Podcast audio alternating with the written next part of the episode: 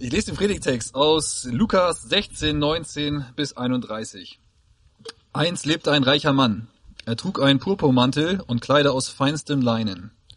Tag für Tag genoss er das Leben in vollen Zügen.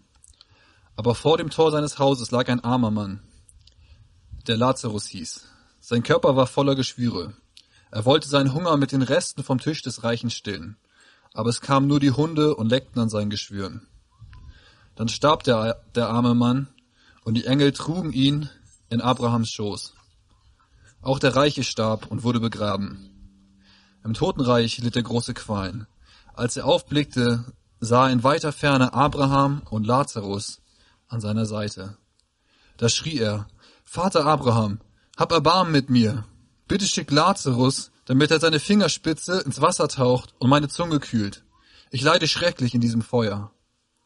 Doch Abraham antwortete, Kind, erinnere dich, du hast deinen Anteil an Guten schon im Leben bekommen, genauso wie Lazarus sein Anteil am Schlimmen. Dafür findet er jetzt hier Trost, du aber leidest. Außerdem liegt zwischen uns und euch ein tiefer Abgrund. Selbst wenn jemand wollte, könnte er von hier nicht zu euch hinübergehen. Genauso kann keiner von dort zu uns herüberkommen. Da sagte der Reiche, so bitte ich dich, Vater, schick Lazarus doch wenigstens zu meiner Familie. Ich habe fünf Brüder, Lazarus soll sie warnen, damit sie nicht auch an diesen Ort der Qualen kommen. Aber Abraham antwortete, Sie haben doch Mose und die Propheten, auf die sollen sie hören. Der Reiche erwiderte, Nein, Vater Abraham, nur wenn einer von den Toten zu ihnen kommt, werden sie ihr Leben ändern. Doch Abraham antwortete, wenn sie auf Mose und die Propheten nicht hören, dann wird es auch sie nicht überzeugen, wenn jemand von den Toten aufersteht. Ihr Lieben, das ist mal wieder eine dieser krassen Stories von Jesus. Ähm, und er erzählt seinen Jüngern, also zu seinen Jüngern, aber auch zu den Pharisäern, ähm, das waren die gelehrten religiösen Leute der damaligen Zeit, erzählt er in dem Zusammenhang richtig viele krasse Stories. Er erzählt ihnen drei Geschichten über etwas Verlorenes, ähm, was wiedergefunden wird. Und es soll zu, zum Ausdruck bringen, dass Gott sich so sehr freut über Menschen, die weggelaufen sind von ihm und wieder zu ihm zurückkehren. Und er erzählt kurz vorher von einem ungerechten Verwalter. Und darin gab er seinen Zuhörern den Rat, treu zu sein im Umgang mit Geld. Und es clever zu nutzen, sich aber nicht vom Geld beherrschen zu lassen. Und die Pharisäer, die das hörten, die belächelten ihn dafür, für das, was er da lehrte. Jesus sagt, ihr könnt nicht beidem dienen. Ihr könnt nicht sagen, Gott ist mein Herr und gleichzeitig dem Geld zu verfallen sein. Denn Gott äh, denn Geld wird für uns ganz schnell wie zu so einem Gott, der uns bestimmt in unserem Denken, in dem, wonach wir streben. Und ja, die Pharisäer belächelten ihn. Zum einen, weil sie sich irgendwie wahrscheinlich so ein bisschen angegriffen gefühlt haben ähm, und gleichzeitig doch dachten, ach, wir schaffen das schon ganz gut ähm, mit Gott und dem Geld. Aber Jesus kennt ihr Herz und er sagt, vor den Menschen tut ihr so, als ob ihr vor Gott gerecht lebt. Aber Gott kennt eure Herzen. Was bei den Menschen Eindruck macht, das verabscheut Gott. Und genau in diesem Zusammenhang mit diesem Geld und dem, was Macht über uns hat, steht nun diese Story, die Mose uns gerade vorgelesen hat. Schauen wir da nochmal genauer rein. Da ist also ein reicher Mann. Und wir kennen seinen Namen nicht. Jesus lässt ihn offen. Vielleicht, damit sich jeder von seinen Zuhörern angesprochen fühlt. Ich glaube, das. Äh, ja, okay. Hallo? Okay. Hört mich damit. Sehr gut. Der reiche Mann kann also jeder sein. Und deshalb bitte ich jetzt mal einen von euch nach vorn zu kommen und äh, diesen reichen Mann jetzt mal für uns kurz darzustellen. Ihr dürft euch auch an, also derjenige darf sich äh, an diesen Tisch setzen und darf sogar snacken und trinken dabei. Marc, das passt sogar ganz gut, weil du hast keine Regenjacke an. Und du darfst sogar noch so einen feinen Zwirn anziehen. Von Mose. Ein Stackett. Weil du bist ja ein reicher Mann. Okay, du darfst dich also hinsetzen und du darfst jetzt einfach mal den reichen Mann spielen. Oder uns veranschaulichen. Von diesem reichen Mann wird also erzählt, dass er sehr wohlhabend ist, logischerweise. Und dass er schicke Designerklamotten liebt, dass er üppige Mahlzeiten liebt, soll der Tisch ein bisschen darstellen. Er feiert sein Leben und er gönnt sich einiges, ziemlich viel sogar. Jeden Tag ähm, ist sein Tisch voll, er feiert Partys, ähm, er kostet das Leben aus. Eigentlich genau das, was uns das Leben ja auch oder unsere Gesellschaft uns irgendwie auch so vermittelt. Genieße den Moment, koste das Leben aus, mach, was die Welt dir bietet. Nutz alles aus. Das ist der reiche Mann. Aber dann hören wir auch von einem, dem die Welt anscheinend nicht so viel zu bieten hat. Jesus erzählt auch von diesem armen Mann, der vor der Tür des Reichen sitzt und auf die Abfälle des täglichen, der täglichen Partys wartet, darum bettelt, darum bittet. Dieser Mann heißt Lazarus. Er hat einen Namen. Jesus verrät ihn uns.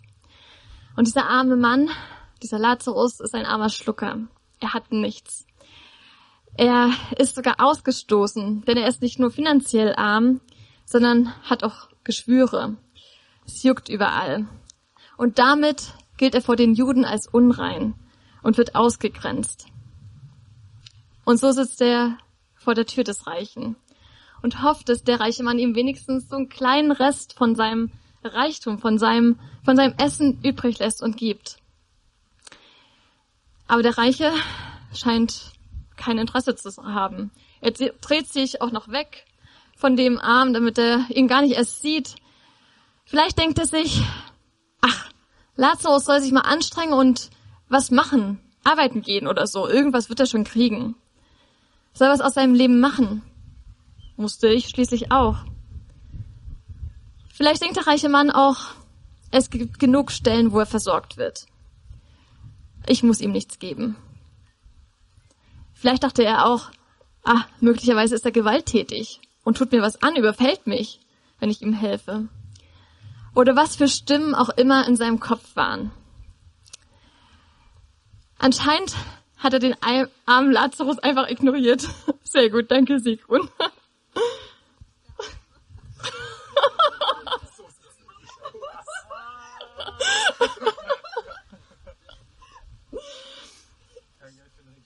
Ja, so ist es. Er sitzt im Regen, der Arme. Statt von denen, die es könnten, versorgt zu werden und gepflegt zu werden, kommen sogar noch streunende Hunde hierher und lecken Lazarus Wunden. Und ich bin mir nicht sicher, was das bedeutet.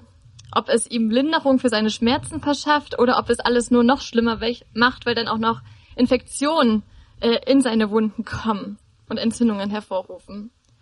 Auf jeden Fall ist es nicht das, was er gebraucht hätte. Und wir hatten die Geschichte gehört. Es kommt, wie es kommen muss. Eines Tages sterben die beiden.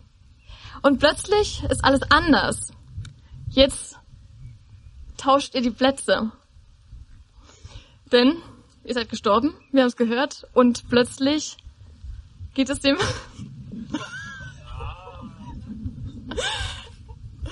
dem armen Mann richtig gut. Er sitzt an Abrahams Seite. Abraham war im Judentum so, also ist einer der Erzväter.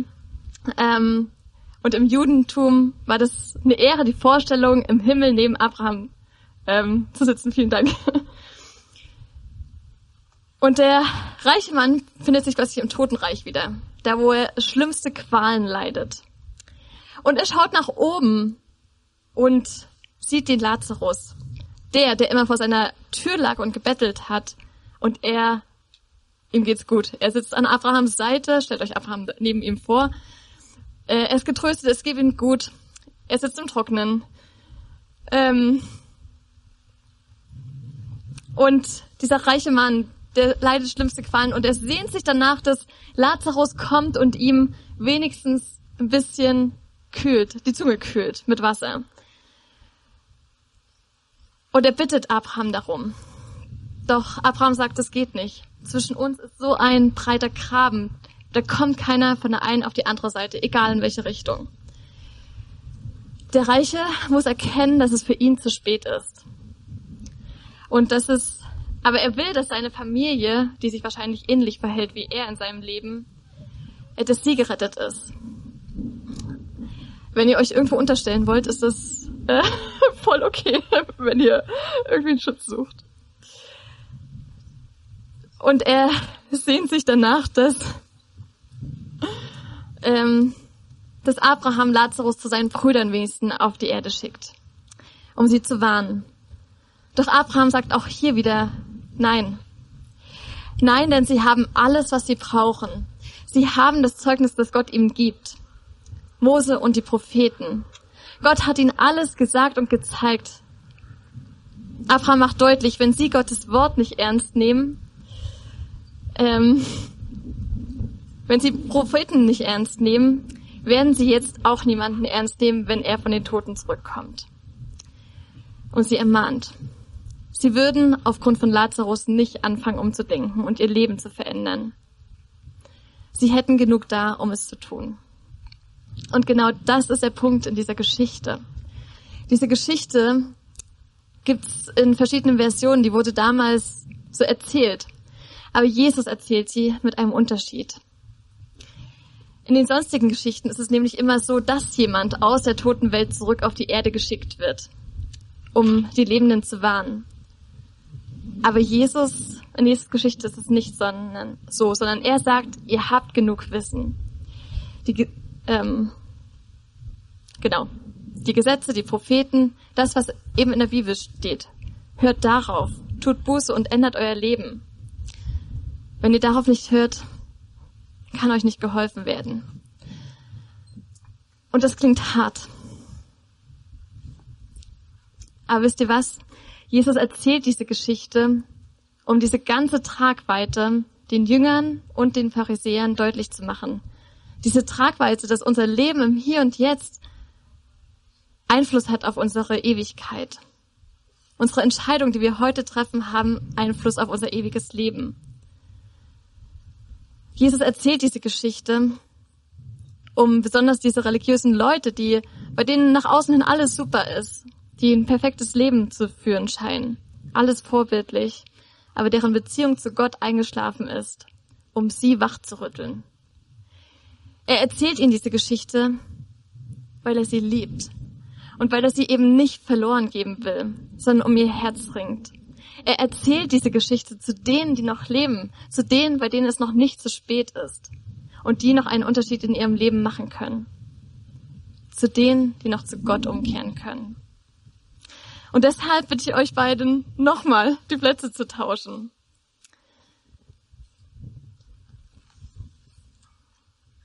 Denn Marc, du bist nicht der reiche Mann der Geschichte, sondern du bist der Hörer dieser Geschichte, wie jeder von euch. Und was Jesus mit dieser Geschichte bezwecken will, ist, dass du ihn an deinen reich gedeckten Tisch einlädst. Er will kommen, um mit dir zu reden. Er will mit dir dein Leben anschauen. Und er setzt sich zu dir und er fragt dich, wie sieht's eigentlich in deinem Leben aus? Was beschäftigt dich gerade am meisten? Was ist dir gerade das Wichtigste? Wovon lässt du dich bestimmen? Deine Gedanken, deine Gefühle, deine, deine Entscheidungen? Wie steht's um deine Beziehung zu Gott? Kennst du ihn? Weißt du, was Gott wichtig ist? Liebst du ihn? Und wie wird es in deinem Leben sichtbar? Liebst du deinen Nächsten wie dich selbst? Siehst du den Lazarus in deinem Leben? Und wahrscheinlich sagt Jesus auch, versteht es nicht falsch. Ich habe nichts gegen Reichtum, ich habe nichts gegen Erfolg. Abraham, von dem wir gerade gehört haben, war zu seiner Zeit einer der reichsten Männer.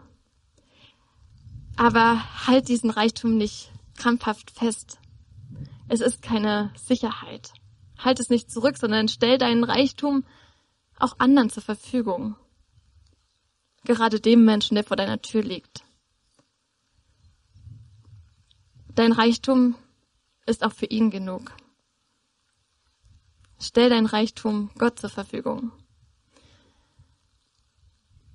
Ich glaube, was Jesus mit diesem Gleichnis sagen möchte, ist, lade Lazarus an deinen Tisch ein. Möchtest du Lazarus an deinen Tisch einladen? Ja. Dann komm mal her, Lazarus. Das ist ein Glaubensschritt, den wir gehen, wenn wir diesen Lazarus, der vor unserer Tür liegt, an unseren Tisch einladen. Lazarus kommt von dem hebräischen Namen Eliasa. Das heißt, Gott hilft. Und vielleicht hilft Gott ihm durch dich. Und vielleicht hilft er sogar dir.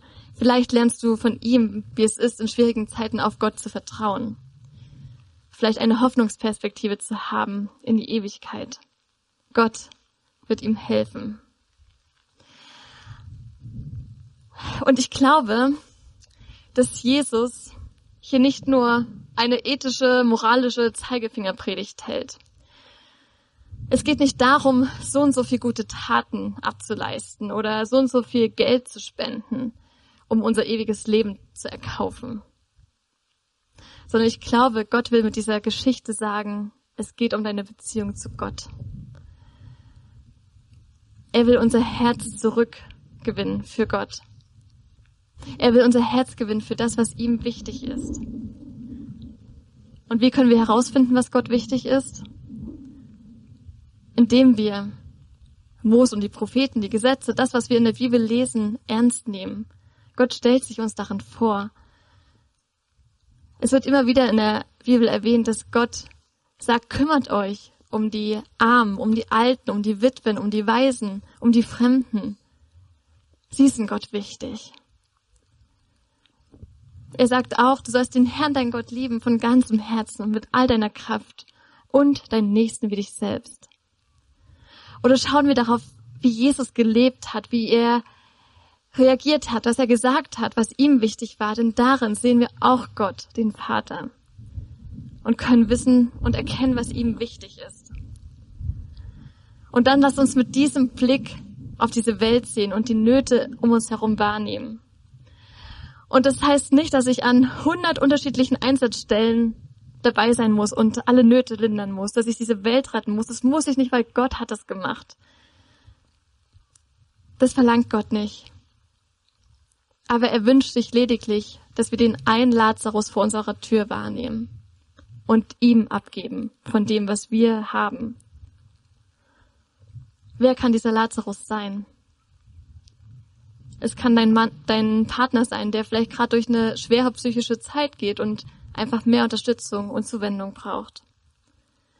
Das kann deine Nachbarin sein, die vielleicht mit ihren Kindern überfordert ist.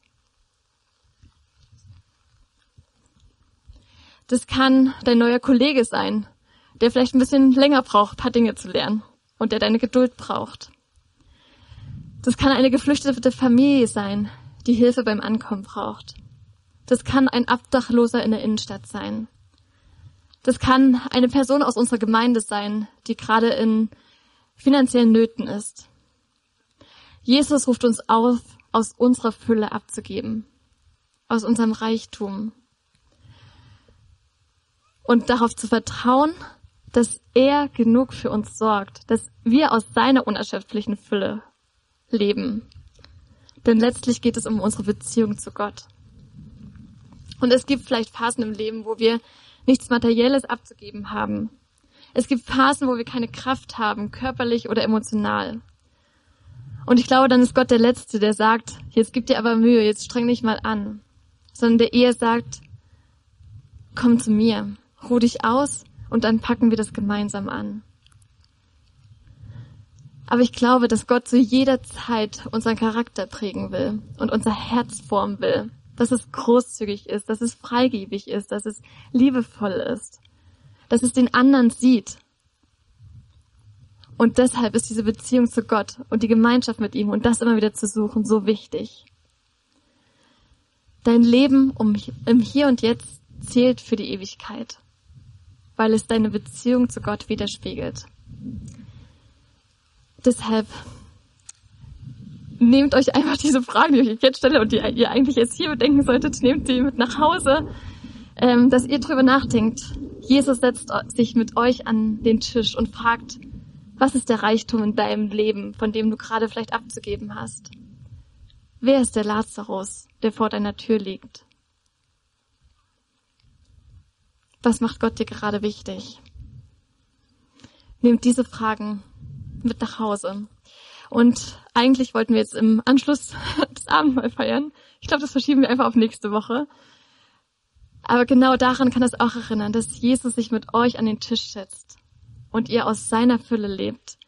Jesus sagt, oder nee, nicht Jesus sagt, das schreibt ähm, der Apostel Johannes in seinem Brief, wir lieben, weil er uns zuerst geliebt hat. Wir können andere lieben, wir können anderen abgeben, weil wir von Gott empfangen. Nehmt das mit, wenn ihr auch, wenn wir nächste Woche dann das Abendmahl feiern.